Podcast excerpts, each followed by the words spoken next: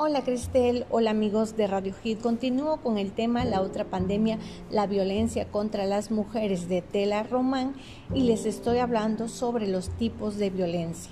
Violencia sexual es cualquier acto que degrade, dañe o lesione el cuerpo y la sexualidad de la víctima.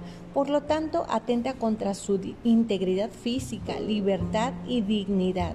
Es una expresión de abuso de poder que implica la supremacía masculina sobre la mujer al denigrarla y concebirla como objeto así que obligarla a participar en actos sexuales que la degraden, hacerla sentir mal con su apariencia física, criticar su respuesta sexual, no permitir que ella decida sobre su fecundidad, maltratarla durante sus relaciones sexuales, la celotipia, ser infiel, obligarla a tener actos sexuales o violarla, todas esas son acciones de la violencia sexual.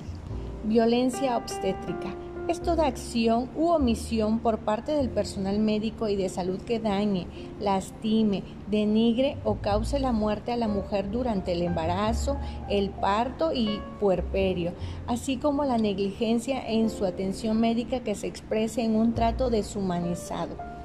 La omisión de la atención oportuna y eficaz de las emergencias obstétricas, practicar el parto por vía de cesárea sin que se cumplan con los criterios médicos acordes a la normatividad oficial en esa materia, el uso de métodos anticonceptivos o esterilización sin que se pregunte o se tenga el consentimiento voluntario de la mujer así como obstaculizar sin causa médica justificada el apego precoz del niño o la niña con su madre, negarle la posibilidad de cargarlo y amamantarlo inmediatamente después de nacer, entre otras acciones, representan la violencia obstétrica.